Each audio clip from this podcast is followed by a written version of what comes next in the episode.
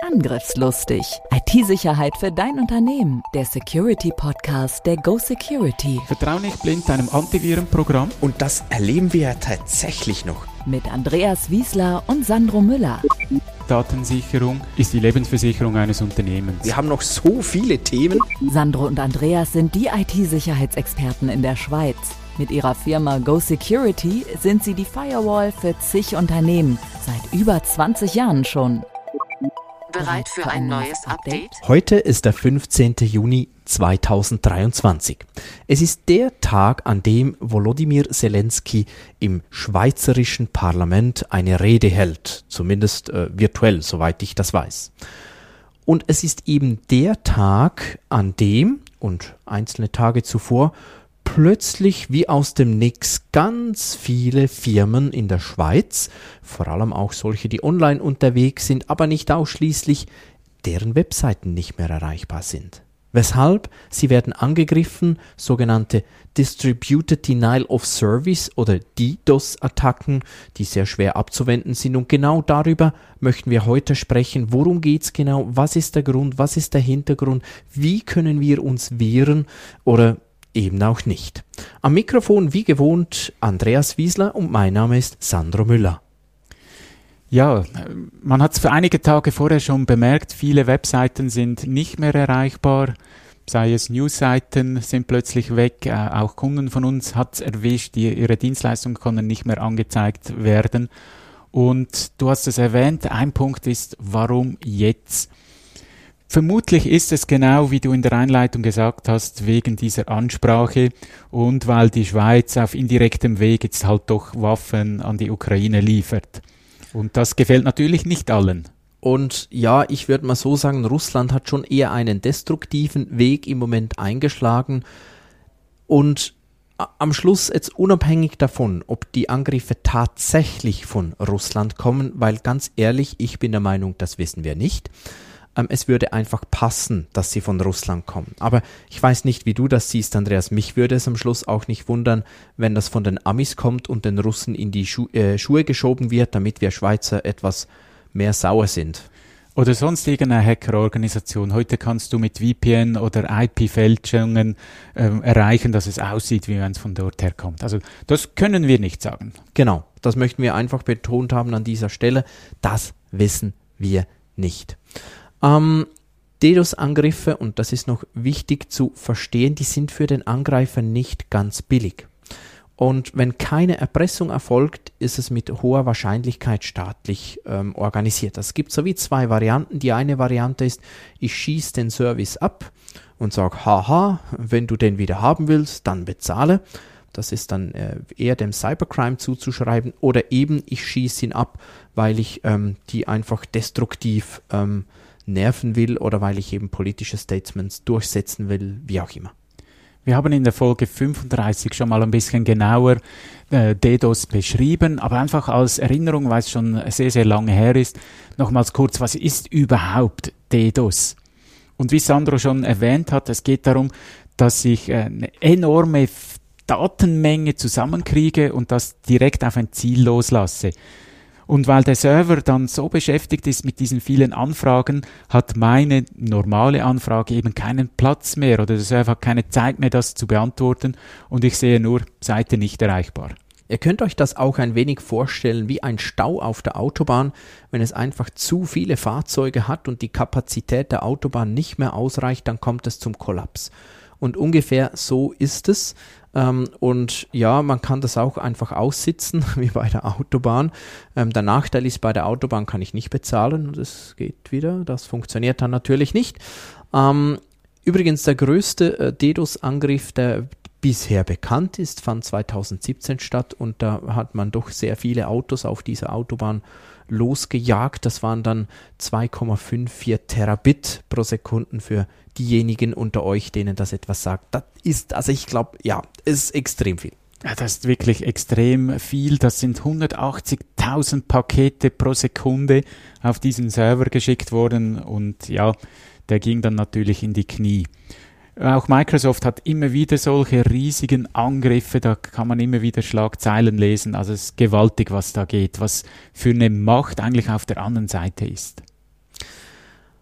Ich habe vorher das kurz noch ähm, angeschnitten. Es gibt ja einen Unterschied zwischen Distributed Denial of Service und einfach Denial of Service Attacken.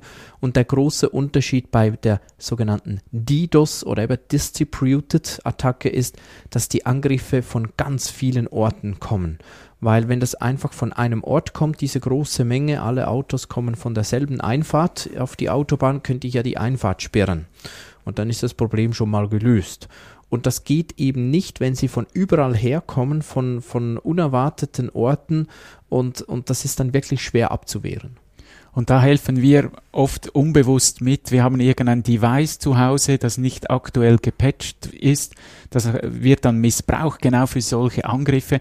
Also man hat schon Kameras, Homekameras äh, festgestellt, die so Angriffe gemacht haben oder eure Philips-Lampe wurde nicht gepatcht und von der aus wurde dann der Angriff gemacht. Darum das Distributed, das verteilte ganz viele Stellen in Anführungszeichen ihren Rechner kostenlos zur Verfügung für solche Angriffe. Vielen Dank für diesen Hinweis, Andreas. Ja, genau, es ist natürlich nicht so, dass da einfach 20 Cyberkriminelle oder auch 100 sich zusammengetan haben, sondern das können Hunderttausende im Extremfall von Geräten sein, die da einfach mal einen auf Attacke machen, kann man so sagen.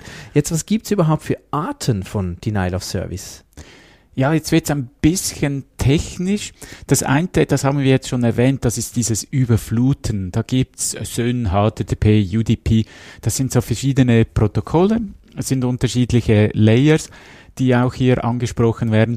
Das heißt, ich erzeuge einfach viel mehr Anfragen auf das System, als dass es bewältigen kann. Und HTTP, das ist das, wenn ihr Webseiten aufruft, dann wird eine HTTP-Verbindung gemacht. Und jetzt rufen halt 10.000 Rechner gleichzeitig eine Adresse auf und dann ist die halt weg.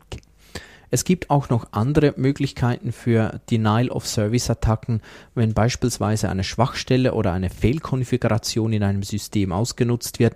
Da ist dann nicht viel Verkehr, der kommt. Aber ihr könnt euch das vorstellen, Vielleicht wie eine, wenn eine Brücke falsch berechnet wurde und ich gehe mit einem LKW drauf, der etwas zu schwer ist, dann bricht die Brücke zusammen. Es hat nichts mit der Anzahl des Verkehrs zu tun, der dann dort war, sondern einfach, weil irgendwas nicht gepasst hat, nicht zusammengepasst hat, stürzt das System auch ab, ist blockiert, wie auch immer, je nachdem. Darum geht's jetzt aber im Moment weniger. Es sind hauptsächlich wirklich solche netzwerkbasierten Attacken und natürlich auch Protokolle, wo ich eine kleine Anfrage stelle und es kommt eine große Antwort zurück. Und da ist äh, DNS Amplification eines. Ihr stellt eine Anfrage, ich möchte gerne die IP-Adresse von XY haben. Das ist ganz, ganz eine kleine Anfrage, aber die Antwort ist dann um einiges größer. Und dann habe ich zwar ein Bit geschickt und komme, bekomme 75 Retour und das ist natürlich eine wunderbare Quote. Auch hier könnt ihr euch vorstellen, wie bei ChatGTP, wenn ihr eine Frage eingibt, hey, mach mir einen Text mit 1000 Wörter über irgendwas, bla bla bla, dann braucht ihr nur eine kleine Frage und ChatGTP macht jetzt diesen Text und sendet den aber nicht euch zurück, sondern ihr habt das so eben ähm, manipuliert, dass dieser Text dann an den Angegriffenen, an das Opfer geht. Und das Gemeine ist ja dann noch, dass das Opfer denkt, dass der Angriff kommt von ChatGTP aber eigentlich wurde er von mir ausgelöst. Das ist jetzt nicht korrekt mit ChatGTP, versteht mich richtig. Das ist nur so ein Bild, damit ihr euch das vielleicht etwas besser vorstellen könnt. Und ich finde das eine sehr, sehr, ähm, ähm, wie soll ich sagen, fiese oder ausgeklügelte Variante, um solche Angriffe zu machen. Ja. Weißt du, Andreas, wurde speziell das jetzt auch verwendet? Ich weiß es nicht. Also jetzt mit dieser äh, falsch zurückschicken. Jetzt im Moment, 15. Juni, mit diesen Angriffen, über die wir die wir einleitend gesprochen haben. Ich vermute, es ist eine nicht. Kombination zwischen, man nennt das übrigens IP-Spoofing, was du erwähnt hast. Also ich fälsche noch die Absenderadresse, beziehungsweise das Opfer ist dann diese Adresse und den verteilten Angriffen. Ich denke, es ist eine Kombination. Okay. Ich weiß es ehrlich gesagt nicht. Ja, Gut. da ist noch nicht viel publik geworden. Aber wenn ich so vergangene Angriffe anschaue, muss es fast so sein. Ja, gut, danke schön. Dann ähm, was ist überhaupt das Problem? Wie kann ich mich schützen und was sind so die Folgen? Ich glaube, das Problem ist ziemlich offensichtlich. Es ist ein Service nicht verfügbar. Das ist äh, für die meisten Firmen das Hauptproblem. Ich sage mal angenommen, unsere Webseite von Go Security ist mal eine Stunde nicht erreichbar. wäre das für uns jetzt nicht so ein großer Schaden. Ist sie ein Tag erreichbar, ist das unangenehm, aber könnten wir auch noch damit leben, weil wir aber nicht über die Webseite Produkte verkaufen. Und das kann nur schon ein Newsportal sein. Kannst du sagen, ja, die verkaufen ja auch nicht wirklich Produkte darüber. Jein. Weil wenn ich eben äh, Werbung ausgespielt bekomme, dann und die dann eben nicht ausgespielt werden kann, weil die Webseite gar nicht oben ist, dann verlieren die Geld. Mhm. Ein weiteres Problem, das haben wir vorhin schon erwähnt, ist dieser Schlauch. Wenn ihr irgendwo einen, einen Server betreibt oder äh, ihr seid ans Internet angeschlossen, dann bekommt ihr vom Provider ein, eine einen dicken Schlauch, der kann dicker oder dünner sein und wenn halt mehr Wasser durchgeht, als dieser Schlauch vertragen kann, alles andere fließt ja daneben. Und genau das ist auch hier das Problem. Man könnte jetzt sagen, ja, dann mache ich den Schlauch größer kann ich auch bis zu einer gewissen Größe. Aber wir haben ja vorhin gehört, ich komme dann mit Terra und ich behaupte jetzt mal, niemand von euch wird einen Terabit-Anschluss zu Hause haben und so mit dem Internet verbunden sein.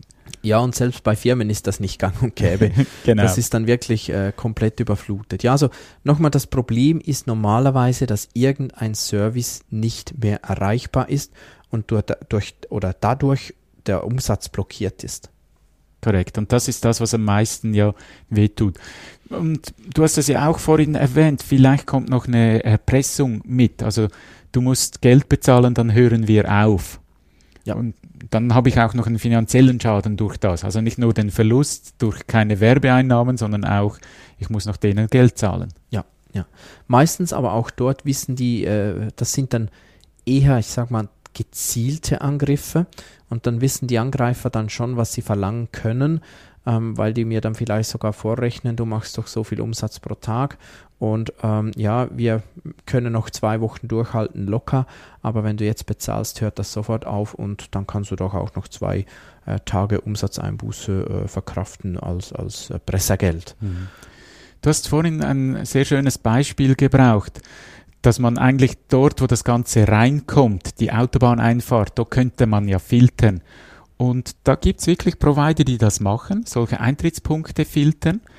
Aber wenn es halt dann überall auf die Autobahn kommen, nicht nur dort, wo ich gerade filtere, dann habe ich auch wieder verloren. Also es gibt solche DDoS-Services, die ich äh, kaufen kann, idealerweise natürlich vor dem Ereignis und nicht erst, wenn es passiert aber es gibt keine Garantie, dass die dann auch alles filtern können. Also du meinst jetzt Anti-DDoS? Genau, richtig. Ja, ja. Die, die, du kaufen kannst. Das andere kannst du ja auch. Du kannst ja auch Angriffe ja. kaufen, ja genau. Aber wir meinen natürlich jetzt ähm, als Schutz, damit sind wir eigentlich beim Schutz. Es ist schwierig. Du hast schon gesagt, es gibt so Services, die sehen dann, ah, im Moment kommt von Einfahrt 25 viel, dann machen die die mal kurz zu. Die Angriffe sind aber auch so, die, die stellen das fest und dann kommen sie halt über ähm, Einfahrt 34 und dann machen sie die dort kurz zu. Aber ihr merkt schon, das ist dann eine Sache, das kann nicht eine einzelne Gemeinde regeln, sondern das ist schon Koordination nicht nur über Kantone, sondern sogar über, über das ganze Land jetzt im Fall der Autobahn oder im Fall von der DDoS-Attacke eigentlich weltweit, wo die Provider dann zusammenspielen müssen, üblicherweise. Und da könnt ihr euch vorstellen, das ist sehr komplex. Und was komplex ist, ist meist auch teuer. Also auch der Schutz, er ist nicht unmöglich, er ist aber auch nicht garantiert und er ist sehr teuer. Ja, und das haben wir vorhin gemerkt bei der Vorbereitung dieses Podcasts. Wollten wir ja verschiedene Webseiten aufrufen, die aber nicht mehr kamen. Und diese Webseiten haben garantiert so einen Dienst hinten dran. Schon nur um ihre eigene Bandbreite zu schonen. Mhm, ja. Mhm. Also, ähm, das haben wir auch noch kurz diskutiert vorgängig, Andreas was ist dann, wenn ich keinen solchen Schutzservice habe und jetzt ist es soweit, kann ich dann noch etwas machen? Teilweise ja. Es gibt auch Anbieter, die sagen, so einen Notfallknopf haben, da kannst du auf die Webseite, haha, kannst du ja nicht mehr, nee, über einen alternativen Anschluss dich dort melden und dann helfen die dir auch im Angriffsfall. Es ist aber deutlich einfacher, deutlich effektiver und zumindest während des äh, Angriffes auch deutlich günstiger, wenn man das vorbereitet. Mhm. Eine Maßnahme dort ist, dass meine Webseite auf viele Server rund um die Welt verteilt werden und dann wird sie halt nicht mehr in der Schweiz aufgerufen, sondern vielleicht aus Amerika. Das ist so eine Maßnahme, aber eben das muss ich vorbereitet haben. Ja, ja. Und innerhalb des Angriffs ist es dann ziemlich anstrengend, das, das sauber zu machen. Es ist aber auch wirklich, dass ihr das wisst, nicht komplett unmöglich, wenn ihr mal so einen Fall habt und nicht vorbereitet seid, dann, dann informiert euch doch in dem Moment wenigstens, vielleicht kann man euch trotzdem noch helfen. Mhm. Grundsätzlich gilt natürlich auch hier, wir raten klar davon ab zu bezahlen, obwohl, das ist immer so einfach gesagt, hier in der äh, gemütlichen Stube, in der wir sitzen, so, nee, du darfst nicht bezahlen. Natürlich, ähm, ja, habe ich auch manchmal Verständnis, wenn man keinen anderen Weg mehr sieht, aber ähm, man muss einfach es ist einfach wichtig, dass man im Hinterkopf hat, mit diesem Geld unterstützt man dann wieder Cyberkriminelle. Ja, man darf nicht vergessen, solche DDoS-Angriffe, die dauern dann vielleicht nicht nur eine Stunde, sondern die können Stunden, Tage, Wochen dauern. Und irgendwann bin ich halt in einer ungemütlichen Situation und sehe vielleicht keinen Ausweg mehr. Wie gesagt, im Moment, die äh, aktuellen Angriffe haben ja nichts mit Erpressung, soweit wir das wissen. Alles wissen wir dann auch nicht ganz, aber soweit wir das einschätzen können, nichts mit Erpressung zu tun. Das scheint wirklich eine sehr politische Geschichte ähm, zu sein. Schreib dir das auf die Festplatte. Die aktuellen Angriffe sind mit hoher Wahrscheinlichkeit staatlich bzw. politisch motiviert. Ein DDoS-Angriff kann grundsätzlich jeden treffen. Auch mit teuren Maßnahmen ist meist mit Einschränkungen der Services zu rechnen.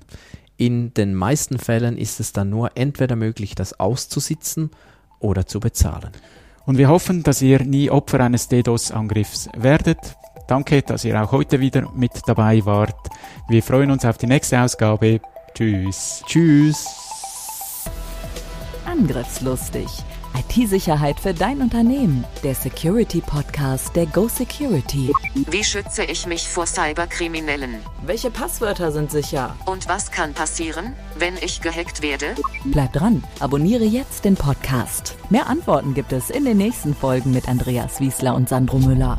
Weitere Updates und Tipps auf gosecurity.ch.